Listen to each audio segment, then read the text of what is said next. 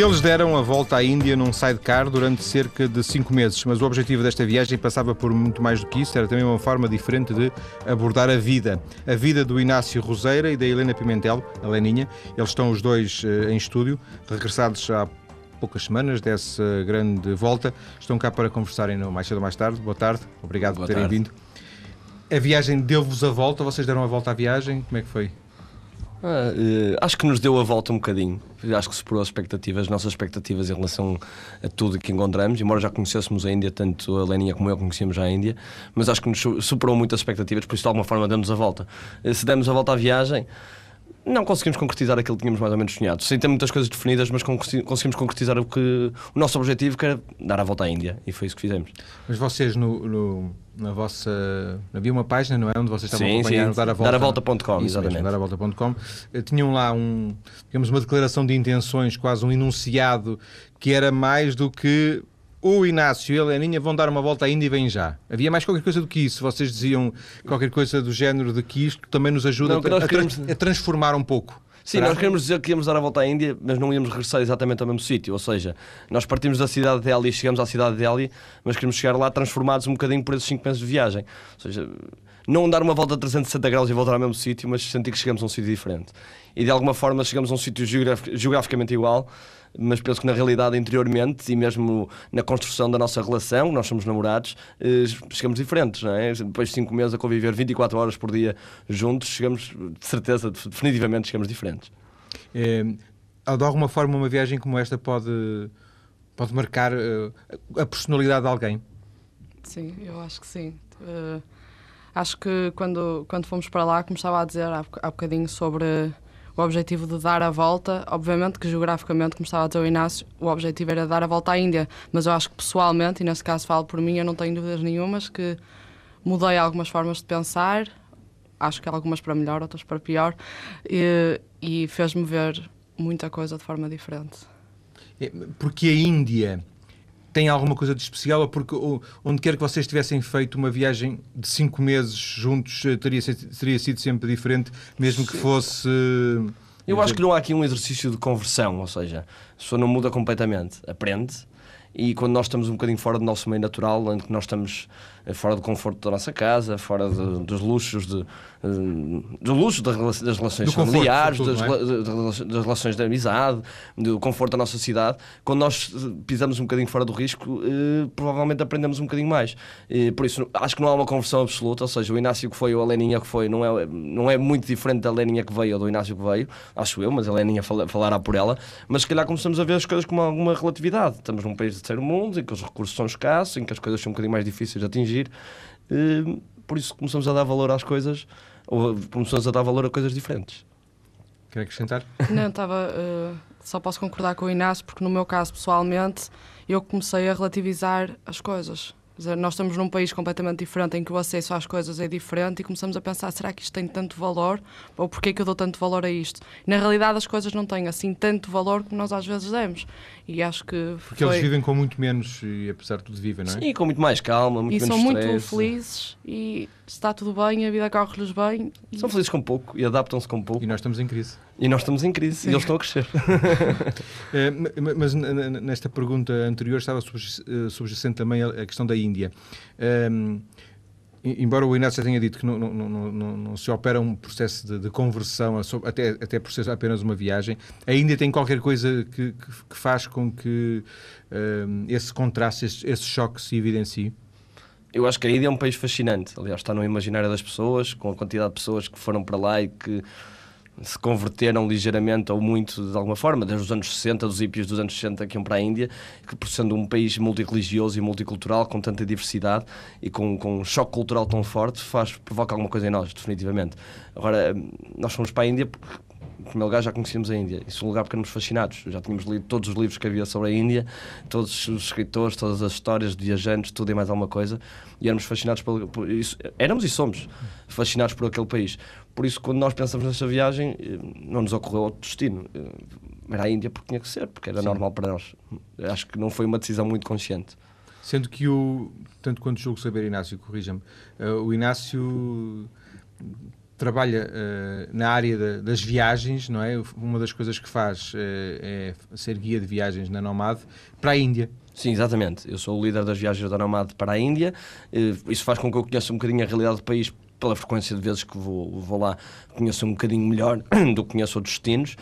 Mas neste caso, muito concreto, acho que a nossa decisão não se baseou uh, só nisso. Isso, obviamente, que é um ponto a favor, mas baseou-se porque era uma coisa para nós, pela paixão que nós tínhamos por aquele país e por aquela cultura, era uma coisa perfeitamente óbvia. Não seria óbvio darmos a volta à Europa, não seria óbvio darmos a volta à China, mas para nós pareceu-nos. Acho que nunca questionamos ser a Índia ou ser outro país qualquer. É, era a Índia. E foi. Imagino que tenha sido o Inácio a arrastar a, a, pela primeira vez a, a Leninha para, para a Índia, não? Não, já tinha ido duas vezes nos, nos dois anos anteriores e para esta vez foi, foi como o Inácio disse, porque eu acabei o, o, o mestrado e sabia que mal acabasse queria viajar um ano. E uh, para mim, uh, na minha cabeça também seria a Índia. Eu não tinha outra opção. Acho que eu nunca puxei o Inácio, nem o Inácio nunca me puxou a mim. N nas nossas cabeças individuais Sim. seria a Índia. E depois eu digo é a primeira vez que, que, que foi, foi, digamos, uh, arrastada por ele. Sim, fomos, fomos os dois juntos a primeira vez. Mas uma das coisas, eh, ou seja, quando eu conheci a Leninha, quando nós começamos a namorar, a Leninha já tinha lido todos, todos os livros que havia sobre a Índia, já era fascinada pelo país. Havia... Sim, ou seja, sim. o fascínio do país Aliás, não advém do meu fascínio. Sim, já do fascínio do, do, Eu comecei a querer Não foi uma contaminação. Com... Não, não, não, não, não. Não, eu comecei a querer ir à Índia com 14 anos, ainda nem sequer conheci o Inácio. Isso, ou seja, quando nós conhecemos isto foi mais um, ponto de encontro, foi, foi o que nos fez também se calhar juntar e isto é uma coisa perfeitamente óbvia. Para nós ir à Índia é uma coisa perfeitamente óbvia, como será para outra pessoa ir ao Brasil ou ir aos Estados Unidos ou qualquer outra sim, coisa. Sim, sendo que uh, a atividade profissional que a Índia terá no futuro, imagino, não, não virá a ter nada a ver com a, com a Índia, mas o Inácio nesse aspecto é um privilegiado, certo? Sim, eu tenho o privilégio de poder trabalhar exatamente no sítio onde, onde quero e onde gosto e fazer exatamente o que gosto. Ser guia de viagens na Nomad dá-me esse, dá esse privilégio. A Leninhas, não sei se, sendo psicóloga, não sei se poderá exercer na Índia, mas acho que sim, não é? Tudo se arranjará. Não, por, por acaso já pensei muitas vezes em fazer um estágio ou ou, ou exercer durante um ano ou dois. Um voluntariado Sim. durante um ano, uma em coisa Bombaim, em Bombainha, numa cidade, uma grande Já pensei nisso, mas... Sim, Bombainha é daquelas cidades que está no nosso horizonte no nosso horizonte para que um dia, não sei, possa acontecer qualquer coisa e possamos, possamos ir para lá durante Já agora, porque Pombaim e não outra cidade qualquer? Isso é a Leninha responde. Não, porque é uma cidade espetacular. É uma cidade indiana, mas muito inglesa, muito cosmopolita, é espetacular. E mesmo as pessoas, porque nós entramos na cidade e são bairros de lata, são 20 km de bairros de lata, é, é, é mesmo pobreza, mas depois, depois entramos na cidade em si e não sei. Há um, espírito, há um espírito é... diferente em Bombaim. Sim, Bombaim não tem Sim. nada a ver com as outras, mais nenhuma cidade indiana. Se calhar Calcutá poderá, poderá assemelhar-se um bocadinho, mas Bombaim é uma cidade, sei lá, a fervilhar, a fervilhar de tudo. A cultura está a acontecer cada vez mais, o cinema, o Bollywood, os negócios estão a acontecer, a cidade cresce todos os dias, por isso é, acho que é um privilégio podermos presenciar é, o crescimento da cidade. E cada vez que voltamos a Bombaim, ou voltamos, sim, neste caso voltamos a Bombaim, vemos que a cidade mudou um, um pouco. Ou seja, estamos a viver, é, como se calhar no tempo da Revolução Industrial, ou qualquer coisa, estamos a, a, viver a mudança. E realmente é fascinante. O Inácio já abordou, penso que a Leirinha também, mas o Inácio já abordou aqui nesta, nesta breve conversa um, a questão de, de, algum misticismo, e eu também já entrevistei aqui vários uh, viajantes que falaram desse, desse esse, às vezes pelo lado místico do, do, uhum. De, mais do budismo, de alguma, alguma filosofia uh, que a Índia, de alguma forma, exporta, não é no mau sentido, mas uh, essa parte diz-vos diz alguma coisa ou nem tanto? A Índia é muito rica em religiões e misticismos e gurus e, Sim, e sadhus e, pronto, e tudo e mais alguma coisa. Naquela, naquela, naquela identidade cultural cabe tudo e é bom ver essa multiculturalidade. Eu, pessoalmente, eh, sou católico de convicção, eh, por isso esse lado místico e lado religioso ou interreligioso desperta-me curiosidade. Eh, não abalando, abalando um pouco as minhas convicções, mas não abalando muito. Há muito tempo que vou à Índia, há muito tempo que sou curioso sobre estas coisas e vou lendo e vou me informando sobre isto. E acho que cada vez que, leio mais ou cada vez me informo mais, mais me orgulho da minha cultura do meu país e mais me identifico até com a religião que, que, que assumo, que assumo ter. Por isso, é uma coisa que me, que me interessa, a multiculturalidade e multireligiosidade, mas não viajo com o espírito do, ou do yoga, ou do, do, ou do budismo, ou da meditação. Não é, não é o estilo de viagem uh, que, que, com que eu me identifico para fazer na Índia ou noutro sítio qualquer. Sim. Sim. Heleninha. Já, já agora uh, partilha destas. Não, uh, estava agora a pensar. Eu acho que quando comecei com 14 anos a ler sobre a Índia, uh, eu, eu tenho alguma noção de que foi pelo lado místico, mas com o passar do tempo deixou de ser esse lado que, que me interessava. E hoje em dia não me interessa minimamente o lado, o lado místico. Portanto, é o lado mais cultural, mais Sim. antropológico, mais das urbano, pessoas. da vivência das pessoas. É um país com 1 bilhão e 200 milhões de habitantes, por isso tudo acontece. E só poder vivenciar isso vale a pena. Sim. É, por curiosidade, eh, e para encerrarmos esta questão do lado místico que atrai se calhar muitos europeus, ia dizer portugueses, mas também atrai genericamente muitos europeus para a Índia. Nas viagens que o Inácio liderou para a Índia, uh, percebeu que, que, que, esses viajantes ou visitantes que, que, foram convosco, alguns deles tinham essa. essa... Uh, não, no espírito da nomada e das viagens que nós realizamos, 90% dos viajantes são viajantes com a procura do, do caos, da cor, da da diferença gastronómica, da vivência com a cultura local. Uma abordagem mais cultural, portanto. Sim, e muito, muito humana, de contacto humano com, com, com, com o povo, eh, muito, muito diretamente. Por isso, sei lá, se calhar 10% dos clientes poderiam estar um bocadinho mais interessados nesse lado místico. Mas a viagem é muito direcionada para este lado cultural e neste lado humano. Por isso, penso que as pessoas que vão à procura do lado místico até não, não vão exatamente para os mesmos destinos ou para as mesmas cidades, porque quem vai para a Índia para um lado místico vai para outros sítios. Há, há, sítios perfeitamente definidos para, para fazer retiros de yoga, eh, mais na zona das montanhas e. E esta viagem não passa exatamente nesses sítios, porque não é esse o objetivo. Uh, não sente que, do, do, seu ponto de vista, uh, fica um bocado preso à, à, Índia e que isso estreita a perspectiva de Índia, Índia, Índia, Índia? E, e... Não, eu felizmente com a Nomad trabalho na Índia por, por opção própria. E, embora não trabalhe só na Índia, trabalho também na América do Sul, no, no Peru. Aliás, temos agora, vamos ter uma viagem agora dia 9 de julho, que está em fase de últimas inscrições. Estamos a ultimar todos os pormenores para, para partir com o grupo no dia 9 de julho. Por isso, isto dá um bocadinho a diversidade cultural dos outros, dos outros continentes. Agora, também no dia em que estiver cansado, felizmente a Nomad também me dá a abertura para dizer assim: vamos mudar de destino e eu mudo de país. por isso, posso ter essa possibilidade.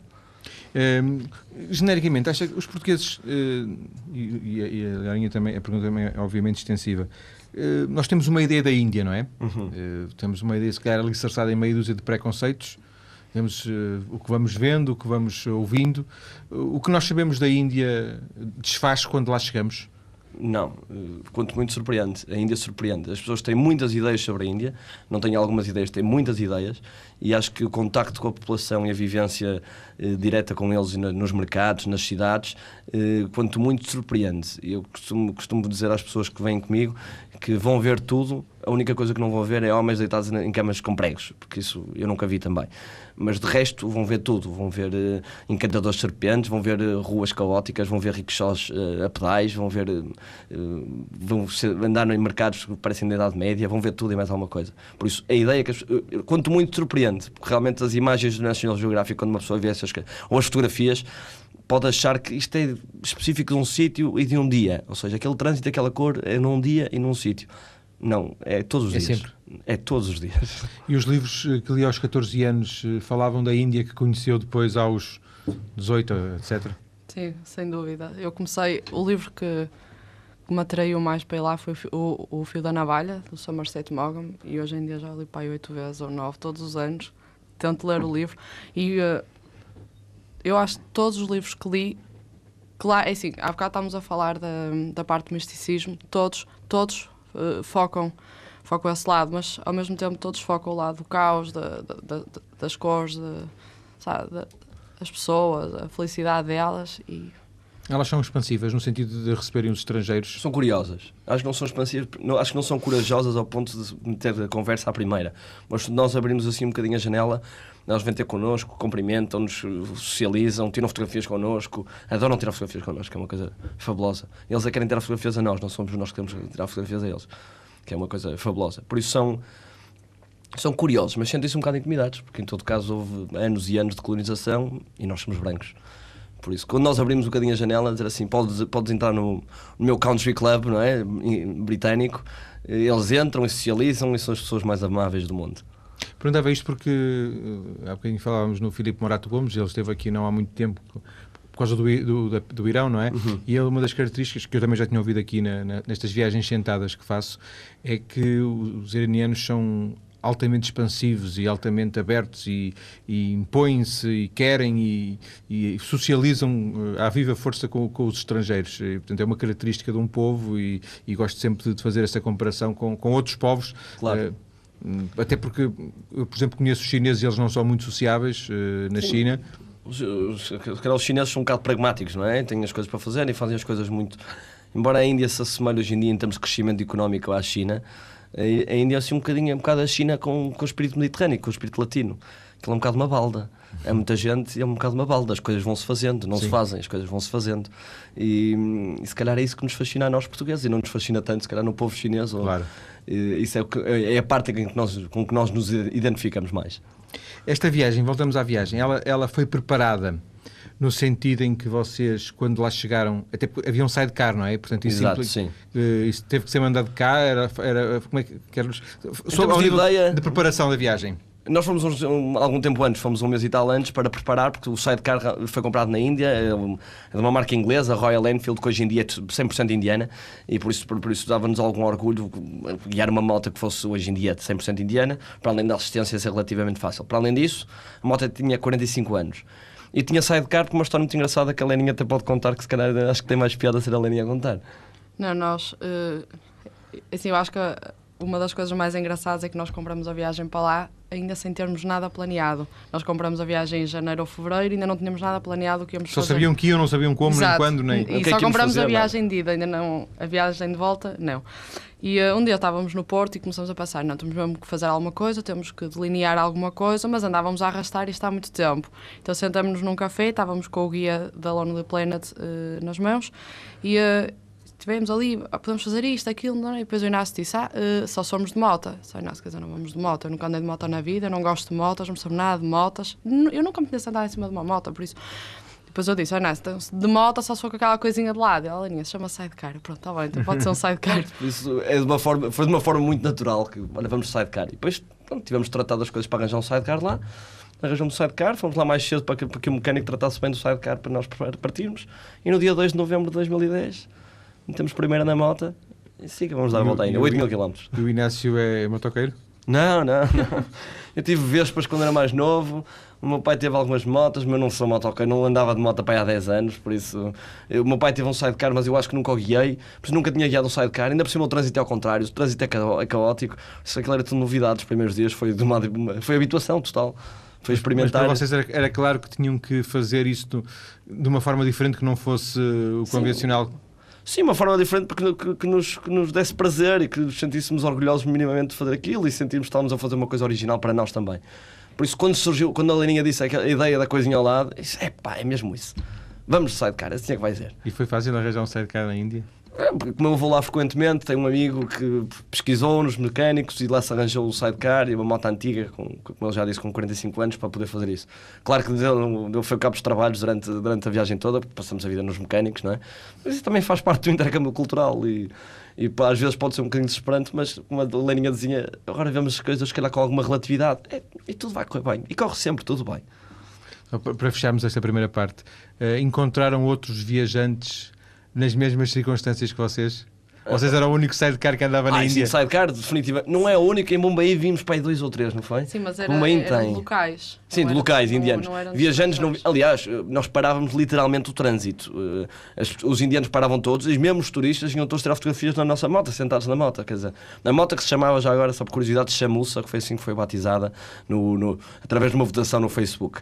Eh, por isso eh, parávamos literalmente em todo lado, éramos fotografados, nós fomos fotografados milhares de vezes, milhares ou milhões de vezes, não faço a Vocês não, sobretudo a chamuça. Sobretudo a chamuça. Vocês, vocês eram os acompanhantes. Exatamente, a moto é muito mais interessante. Exato. É que Dizer que era uma coisinha ao lado da, da, da, Exato. da chamuça. Ficamos por aqui nesta primeira parte, vamos voltar à Índia daqui a alguns minutos para ouvir algumas das memórias, já começamos agora mesmo, a ouvir algumas das memórias dos nossos convidados nestes 5 meses na Índia, 8 mil quilómetros, disse agora o Inácio. Até já. Volta para continuar a conversar com a Helena Pimentel e o Inácio Roseira, chegados da Índia há algumas semanas, por onde andaram durante cerca de meio ano, cinco meses, num sidecar que já ouvimos falar se chama, chamava, chamou-se. O que é que é feito desse, desse sidecar? Venderam-no? Não, neste momento está lá, mas já está dentro de caixas para ser embarcado num barco e para vir para cá. Portanto, Depois vamos ver como é que é o processo legal cá, mas nós não, efet, efet, efetivamente não nos quisemos largar da, Portanto, da moto. Há vem património aí. comum agora. Há património, não sei se vai poder circular cá, mas, mas, mas vem aí. Pronto, nem, que seja, nem que seja para o museu. Exato. um, vocês partiram do mesmo ponto e chegaram ao mesmo ponto? Foi de propósito? Sim, quer dizer, não foi pensado, mas foi nós vamos dar a volta. E dar a volta significa partir e chegar ao mesmo, ao mesmo ponto. Acho que o, o, nome de dar a volta foi um conceito que nós pensamos para ver até que se poderia resultar noutros projetos mais à frente, que já há algumas ideias, mas. Hum, mas nós, quando planeamos a viagem, pensamos dar a volta à Índia, por isso era partir e chegar ao mesmo sítio. E o sítio quando partiram e onde chegaram tinha algum valor simbólico? Foi Nova Delhi? Não, é a capital, é a capital do país, não há nenhum valor especial atribuído à, à cidade, não.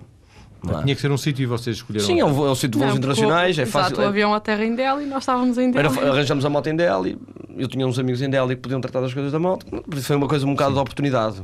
E depois a partir daí? Havia, daí... havia um, um, guião? Sim, havia um roteiro que nós tínhamos previamente definido. Sabia onde é que iam aqui? Sabíamos, depois... sabíamos. Algumas coisas mudaram, nomeadamente fizemos ali um desvio logo nos primeiros dias porque tínhamos uns amigos na cidade de Jodhpur e quisemos ir lá passar o Diwali. O Diwali que é mais ou menos o equivalente ao nosso Natal com a família, por isso desviamos ali um bocadinho do nosso guião, mas havia a ideia de nós de Delhi descemos até Bombay, juntarmos aí então à costa, à costa do, do Mar Arábico e descer até ao cabo mais a sul da Índia, subir pela outra costa até Calcutá e depois como nós dizíamos, agora é só virar à esquerda em direção a Delhi. E era para mais mil quilómetros, não? Não, de Calcutá são pai de 2.500. É virar à esquerda, mas, mas são 2.500 km. E vocês tinham, por exemplo, uh, hotéis marcados uh, que vos obrigassem a, a cumprir determinado não, roteiro? Não, não tínhamos nada marcado. Foi ao sabor do vento das nossas Nós vontades. Nós só tínhamos uma obrigação na, em dezembro, não, em novembro, ao final de novembro, dezembro, tínhamos que chegar a Goa porque a mãe da Raquel. Ah, sim, a minha mãe, a minha mãe e uma amiga. E uma amiga iam lá passar 15 dias de férias, tínhamos essa obrigação. E depois, na passagem de ano, também tínhamos, que o Inácio fez um grupo.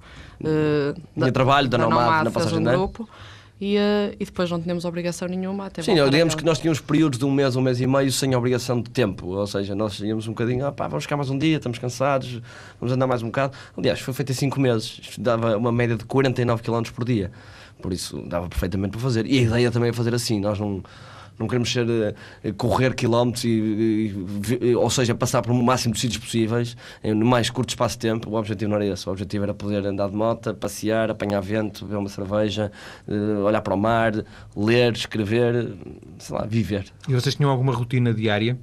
Ou seja, por exemplo, vocês conduziam sempre de manhã e à tarde paravam? não. Era o oposto. Dormiam de manhã? Nós somos muito preguiçosos. Punhamos o despertador de manhã para as 8, 9 horas e saíamos ao meio-dia uma.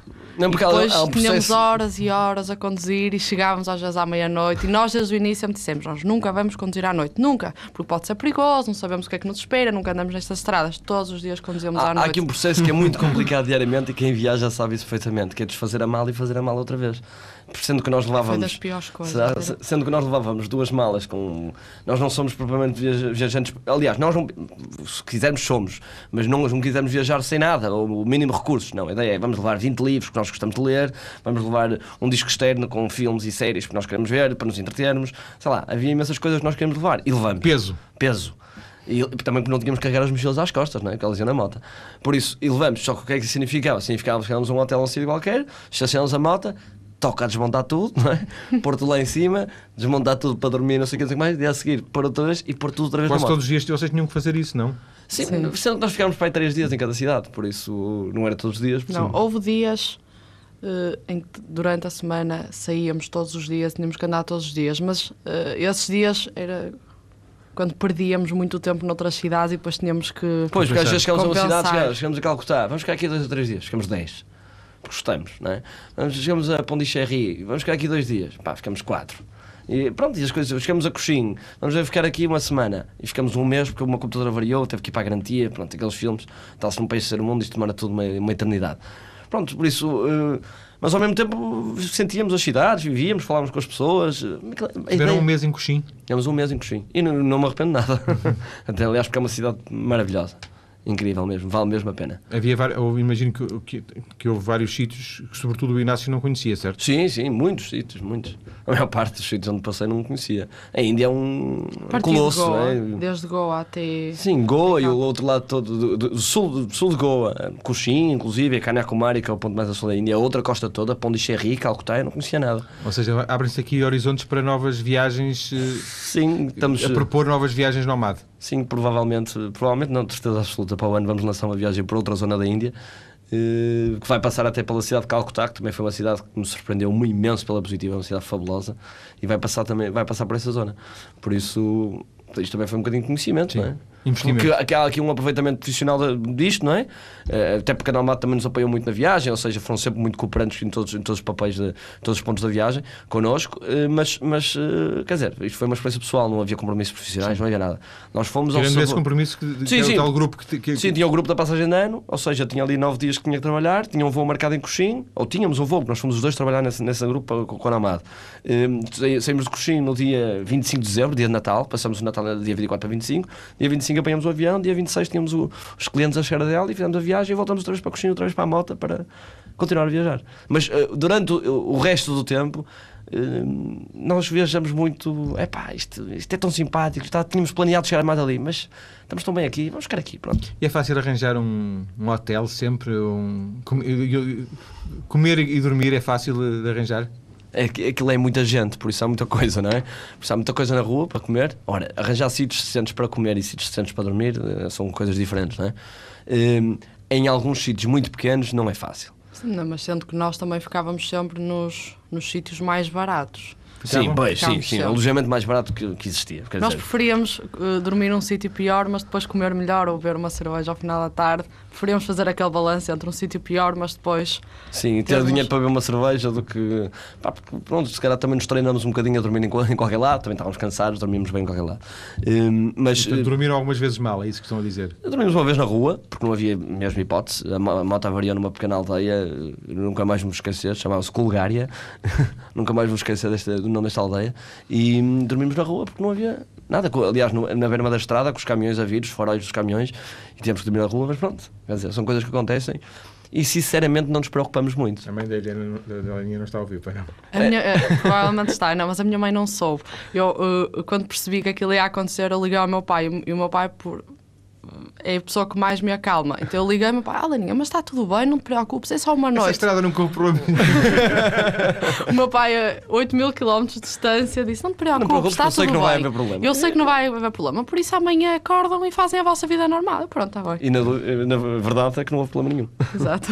E portanto, dormir, comer e, e vocês são boas bocas no sentido de comerem qualquer coisa?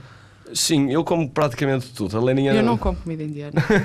Não, Não, comi algumas vezes. Eu como, mas não. A, a Índia tem muito. Nem ao ser picante. Não. A gastronomia tem muito. A indiana, em todo lado se vendem noodles, que é comida chinesa, quer dizer, em todo lado, por exemplo. Hum, há muita comida que hoje em dia, se calhar, é um bocadinho associado por nós quando estamos na Índia, que é comida indiana, que não é comida indiana. Por isso é essa a comida que a Leninha está a fazer. A, Leninha está a falar.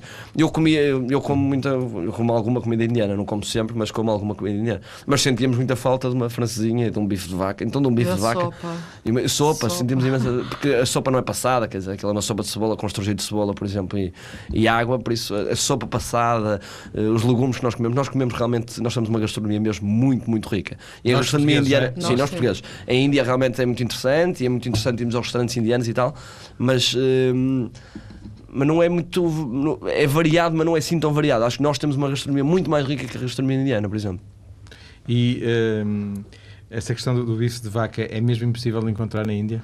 Não, não é impossível. Nós comemos em Pondichéry, que era uma antiga colónia francesa, um cordon bleu, por isso comemos um bife de vaca em Pondichéry, e já se- na nas classes médias altas eh, começa a ficar na moda, que é uma coisa um bocado estranha, comer bife de vaca, agora na Índia. Sim, formos isso- hotéis 5 estrelas. Hotéis 5 estrelas, hotéis internacionais, quer dizer, qualquer cadeia de Sim. hotéis internacionais tem, que- tem bife de vaca. Por isso até, não é até- impossível. Até no, no, no McDonald's, imagino, não é? Não, não, o McDonald's não, Não, tem não vaca. tem. Não? Não, o McDonald's não tem vaca. Só tem, só tem frango e, e peixe.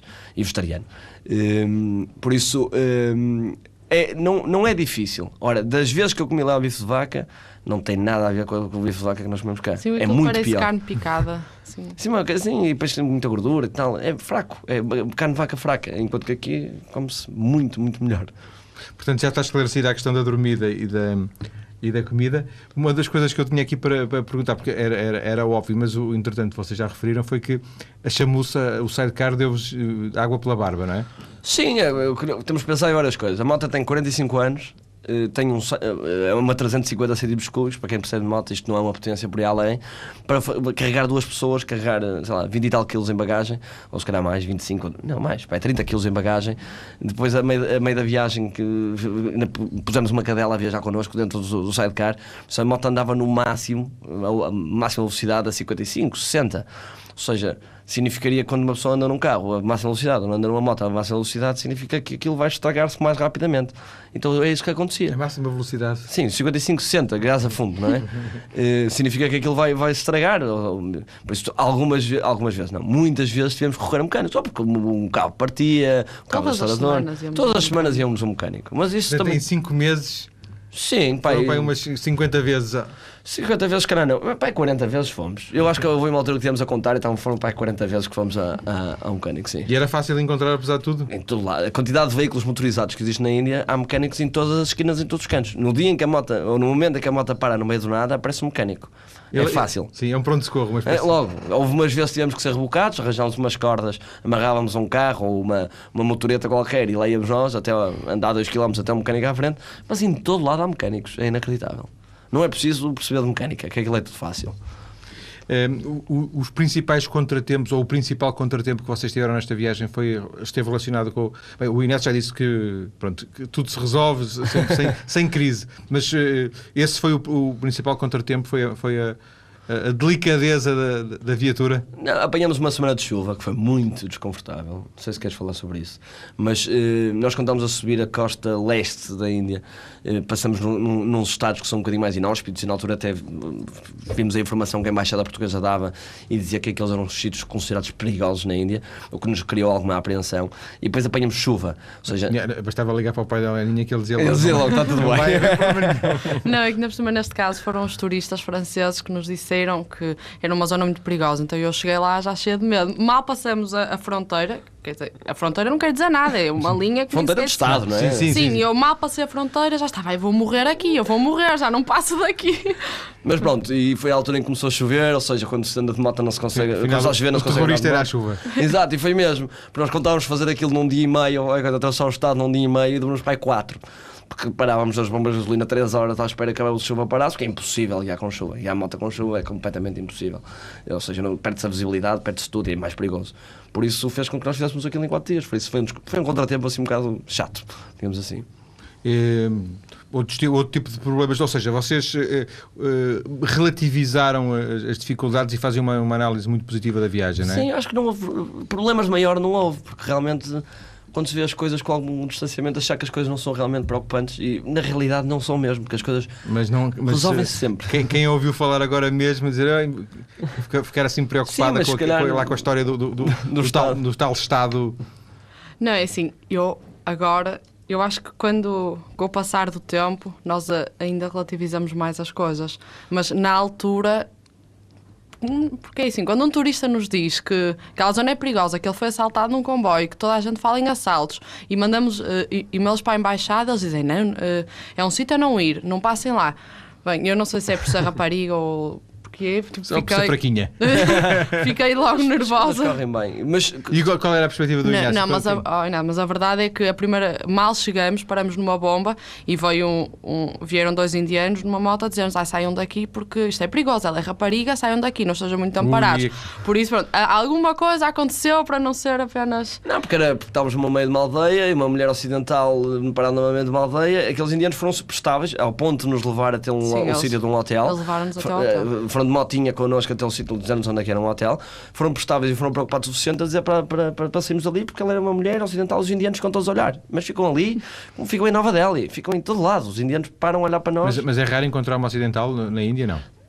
Eles são muitos, pois. por isso há muitos com que viram. O rácio de uh, Exato, divisão a, é sempre. A proporção, não é? Acho que é um bocado isso. E houve zonas do Sul. Nós tivemos várias semanas sem ver turistas. Sim, sim, no várias Sul, semanas. tivemos várias semanas que só vemos indianos. E sim. depois ver turistas até é esquisito. Mas quando, quando a Leirinha tinha essas, eh, essas angústias, esses, esses, receios, o que é que o Inácio dizia? É assim, neste, neste caso, nestes dias, eu acho que não expressava muito, porque nós íamos no sidecar, o barulho era tanto que aquilo nem dá para falarmos um com o outro. Então, pronto, eu ia ali a pensar, se calhar vou morrer, não sei o quê. Né? Mas... E quando chegar já não posso dar entrevista? já temos um compromisso com o TSF e agora como é que vai ser? Esse aqui ia ser o, o problema. O, o, o Inácio já referiu. Uh, que a um determinado momento vocês eh, adquiriram um passageiro, não foi? Sim, uma cadela, sim. Estávamos em Coxim, aliás, a cidade que já falamos. E, sei lá, passeámos lá pela rua e havia sempre uns cãezinhos que estavam lá. E a Leninha já várias semanas antes já dizia: Epá, era gira, pegámos num cão e levámos o cão não, mas Eu dizia isso porque eu sabia que o Inácio ia dizer que não, porque eu nunca. Era um encargo muito grande, eu só achava engraçada a ideia. Era mesmo giro se pegássemos um cãozinho. O Inácio, não, Leninha, não, não. E depois, pronto, passado várias semanas de insistência, um dia qualquer, num momento assim um bocadinho mais de. Fraqueza. Não sei se é fraqueza, mas que era um Sim, momento mais emocional. Tanto, disseste, pronto, está bem, Leninha, pega okay, lá. Pega numa cadela. Só para não estou a ouvir mais. Era uma cadela com um mês ou dois meses, que demos o nome de Kashi, que é o, já agora a palavra significa, é o primeiro nome da cidade de Varanasi, que é a cidade mais sagrada da Índia. E e levamos para o hotel e a partir daí adotamos a cadela. Fomos veterinários, tratamos tudo e a partir daí adotamos a cadela. E a cadela viajou connosco, sei lá, para aí 4 mil km. Dentro do sidecar. Metade, metade da viagem? Não. Sim, Foi sim, mais, mais metade. Mais da, via, metade da viagem viajava no sidecar com, as, com as, as, patinhas assim, com as orelhas ao vento e lá ia ela. Adorava andar de sidecar, aliás toda contente, lá fez ela 4 mil km connosco. Era um bocadinho, tornou, tornou um bocadinho mais difícil a viagem porque tínhamos que arranjar hotéis que aceitassem a cadela. Mas como estamos num país de ser mundo, as coisas são um bocadinho mais eh, domesticáveis, não é? É mais fácil conseguir essas coisas. Por isso fomos, lá fomos conseguindo essas coisas todas e viajamos 4 mil km com, com a cadela connosco. O pior foi depois trazê-la. Sim, o processo de trazer uma, uma cadela, que é uma coisa que nós não temos, não temos noção quando pegamos uma cadela da rua, porque é um ato emocional, não é? Não temos consciência dessas, dessas coisas. Quando começamos a ver, começamos a ver que o processo burocrático era bastante complicado e bastante custoso, ou seja, bastante dispendioso. E, e todo o processo, eh, com o transporte, com as análises todas, é preciso fazer análise ao sangue, mandar para laboratórios em Portugal, que são reconhecidos pela União Europeia. Ela, neste momento, está na Índia, num canil, com, a ser vista dois a dois dias com uns amigos nossos que estão em Delhi, num canil, a ser muito bem tratada, a cumprir um período de quarentena de 90 dias. Por isso, todo este processo é bastante complicado e bastante custoso. E pronto, um bocadinho para nos ajudar a, a, a trazer a cadela, porque isto vai nos custar uh, eh, 1500 euros, no mínimo. Vai custar mais, mas uh, o primeiro vem orçamento que nós tivemos foi 1500 euros. Vem de avião, vem pela Lufthansa, vai fazer escala em Frankfurt, vai ser, é obrigatório, tem que ser vista por um médico. O processo é, é bastante complicado. Um, o que nós lançamos uma campanha, eh, está online no nosso site daravolta.com, quem quiser ver, que chama-se Salvem a Caixa e salvar a Caixa significa trazer a Caixa para, para Portugal e, e, por isso estamos a ver aqui essas pessoas. Já tivemos um, apoios imensos, nós juntamos já 720 euros. Estão a meio caminho. 720 euros, que é uma, uma, quantia impressionante de donativos de pessoas, de 5 euros cada pessoa, é uma, uma, é, um, é um valor impressionante e por isso estamos, estamos a, ainda estamos com esta campanha. Ela virá no dia 20 de julho e, quiçá, se a moto se conseguimos legalizar, ainda vamos dar uma volta a Portugal a levar a caixa e à casa das pessoas que apoiaram esta campanha que se chama Salvem a Caixa. Agradeço ao Inácio Roseira, agradeço também à Helena Pimentel, Aninha, ter vindo à TSF. Um, Nós é que agradecemos. E ficamos à espera da próxima volta. Sim, senhor. Não, está para breve, está para breve. Não sabemos muito bem para onde, mas está para breve. Obrigado. E amanhã, terça-feira, vamos conhecer o workshop A Magia da Cura pelas Mãos.